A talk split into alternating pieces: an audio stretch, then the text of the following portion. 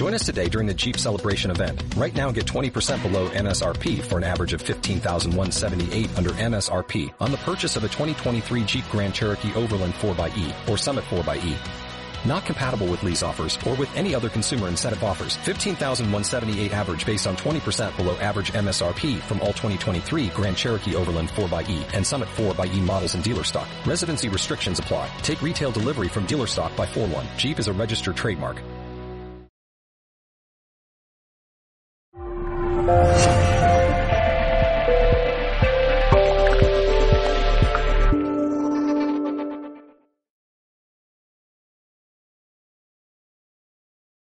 Pedro, encantado de saludarte. Hola, muy buenas tardes, buenas tardes, ¿qué tal? ¿Qué tal? ¿Cómo estamos? Muy bien, gracias por, por contactar conmigo. Gracias a ti. Oye, El arte de vivir mejor, si no me equivoco, es tu segundo libro publicado por plataforma editorial, ¿verdad? Así es, el primero fue La felicidad a la vuelta de la esquina, este se titula El arte de vivir mejor, los dos son publicados por plataforma editorial y bueno, y encantado de poder aportar, siguiendo aportar cosas positivas para todos. Claro que sí. ¿Y, y, qué semejanzas y diferencias podemos encontrar entre los dos? Bueno, este, este es más libro, ¿no? ¿no? porque solo haya pasado más tiempo, ¿no? Y hay más conocimiento, y experiencia, sino porque también ha nacido un poco una revolución personal interna, ¿no? Un poco de las ganas de mejorar aquello que no me ayudaba a vivir bien, ¿no? Aquello que, que me daba miedo, aquello de superar esos límites que a veces nos autoimponemos nosotros mismos y bueno, que nació así con ganas de, cambiar cosas de mi vida. Entonces, cuando yo descubrí todo aquello que me hacía vivir mejor, pues intenté plasmarlo y ha sido lo que es ahora, hoy en día, este libro. ¿no? O sea que primero me apliqué mis propias propuestas y viendo que iban bien, la quise compartir con todos vosotros. Genial. Oye, y también cuenta con un prólogo de, de Miriam Díaz Aroca. ¿Cómo se produce esta participación? Pues Miriam, ah, bueno, a día de hoy es amiga, pero nos conocimos a partir del primer libro pues bueno, leyó mi libro, por, me contactó con por redes sociales, me invitó a una obra de, teatro suya que es magnífica. Qué bueno. Eh, nos vimos en otra conferencia mía y bueno, y hemos seguido esa amistad y la verdad es que, bueno, como ella dice, las almas, ¿no? Que, que, se, que están dispuestas a unirse porque algo bueno tienen. Aquello de la ley de la vibración, ¿no? Los... Eso, eso es, sí, sí. Así que yo encantado, la verdad es que el prólogo es precioso y bueno, y Miriam, tanto profesionalmente como personalmente, es una gran persona. Hmm. Y, según tú, ¿cuál sería el, primer paso, el paso básico para vivir mejor? Pues yo creo que empezamos por el primer capítulo, porque yo hablo en el primer capítulo del propósito en la vida.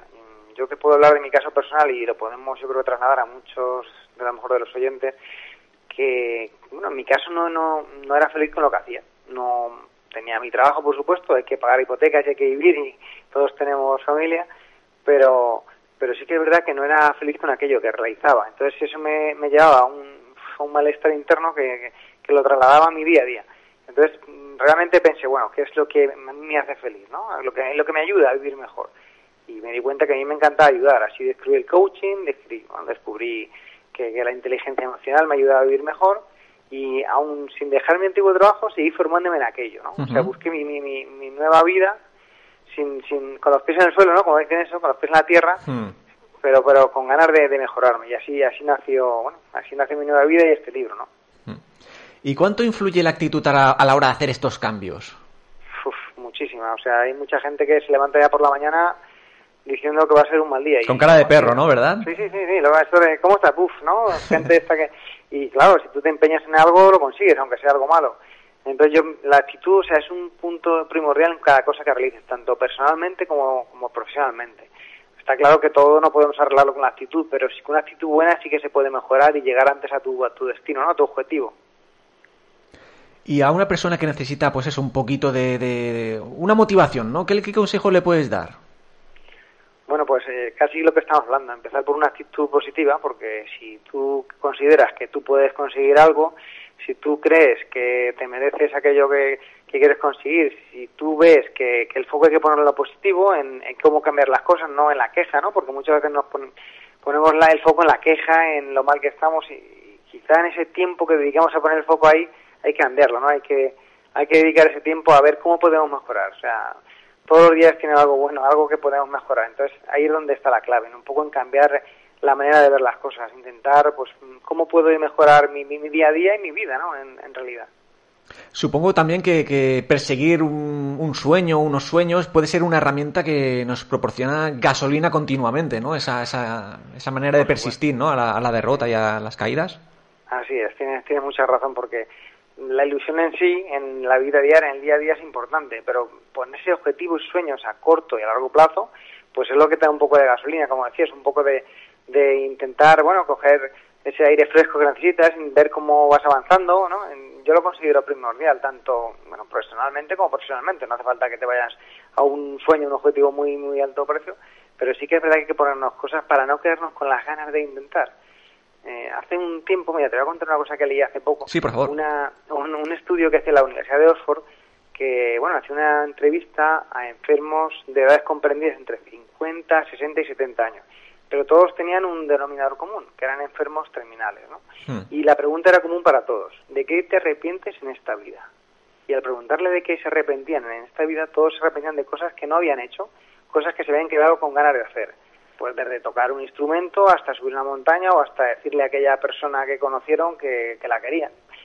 Y entonces, mm, esto un poco refleja lo que a veces nos pasa, ¿no? El, el miedo a no intentarlo por el que dirán, por y si sale mal, y, la vida se va, ¿sabes? Lo intentemos o no, se nos va a ir. Entonces yo soy de la opinión de que vamos a intentar aquello que, que, algunas cosas no saldrán a la primera, bueno, pues intenta, pero sí que no nos quedemos con las ganas, ¿no? Con, no llegará al final de nuestro día así que digamos, uff, tengo más cosas pendientes de hacer de las que he hecho. Hmm. Eso es lo que creo que nos debe dar un poco que pensar, ¿no? Y, y afrontar el día a día de otra manera. O sea, el gran, el gran obstáculo para vivir mejor es el miedo.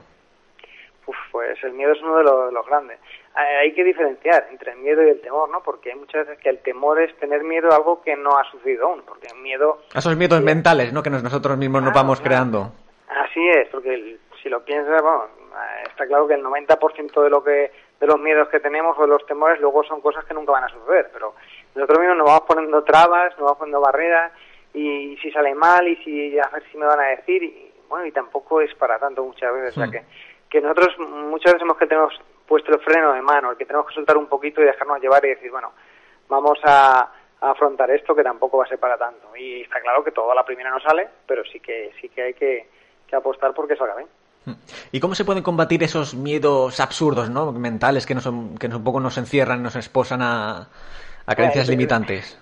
El principal, lo principal que digo yo, cuando tienes algo que te da miedo es hacerlo, ¿no? Y el miedo desaparece, o sea, está claro que es una forma de que se te vaya haciendo aquello que te da miedo, pero está claro que un poco pues apoyándote, bueno, creyendo en ti, pensando en todo lo bien que lo has hecho otras veces, eh, recordando objetivos, apoyándote en la, la familia y seres queridos que te digan, bueno, si tú has conseguido mil cosas, ¿cómo vas a conseguir esto también?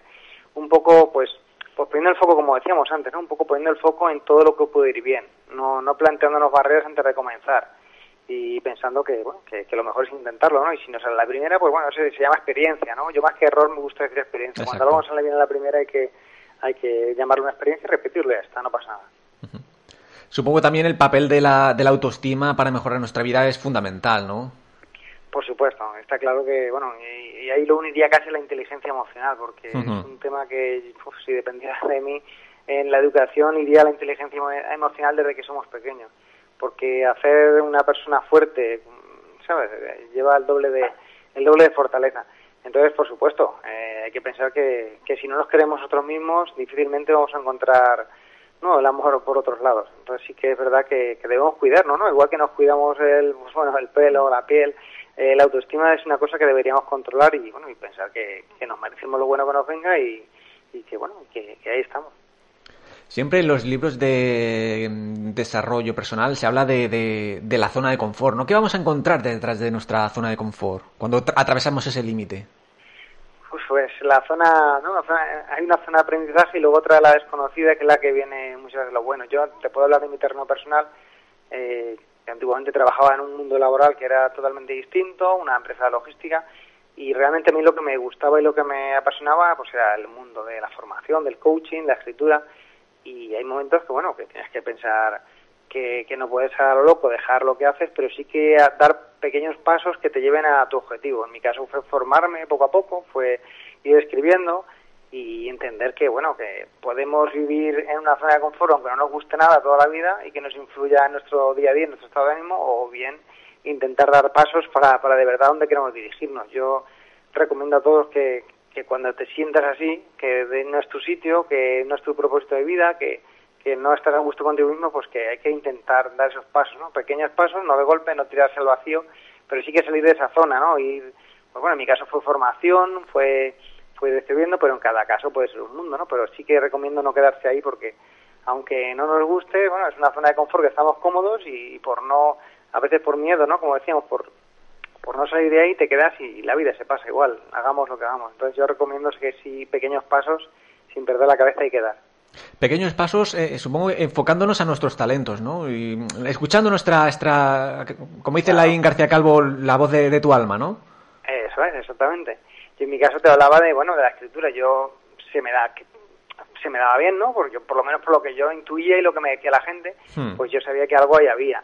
Eh, pero bueno, en otro caso puede ser otro, otro talento totalmente distinto. Es verdad que a veces con la, con la edad, bueno, vamos dejando de practicar, vamos dejando de hacer unas cosas que, que realmente los talentos los tenemos, ¿no? Pero se han dejado de, de indagar. Entonces, por eso yo hablo de eso, de, de investigar, de eso que tienes, porque hay cosas que hacíamos de jóvenes, de pequeños, que si tú te paras a pensar, decías, joder, eso me da muy bien, aquello que hacía o me encantaba lo que estaba haciendo cuando me interrumpía me da mucha rabia, pues hay algo, ¿no? Hay algo que tienes que investigar.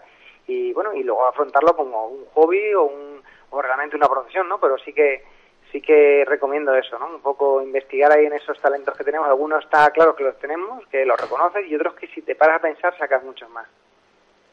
También en tu libro hay un capítulo dedicado al perdón, ¿no? Esto es importante, ¿no? Para, para tener una, una buena vida y la conciencia tranquila.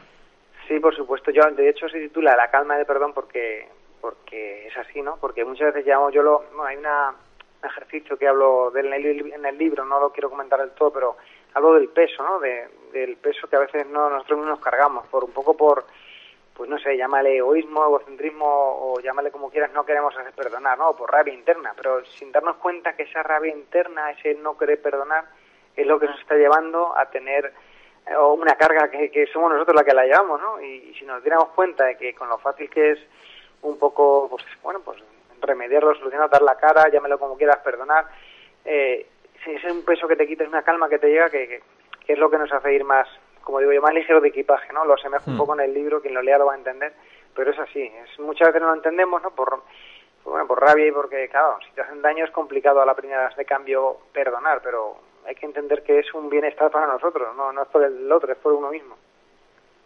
¿Cuáles son tus referentes en el mundo del desarrollo personal? Algunas esas figuras que te gusta seguir. Bueno, pues, por ejemplo, Irene Villa, que me prologó el primer libro. El primer libro, sí, correcto. Sí, es una persona que, es que ella, por ejemplo, o sea, es un ejemplo y aparte personifica aquello de lo que yo hablo. Entonces, es una de las personas que siempre nombro, pero hay muchas personas más, no sé.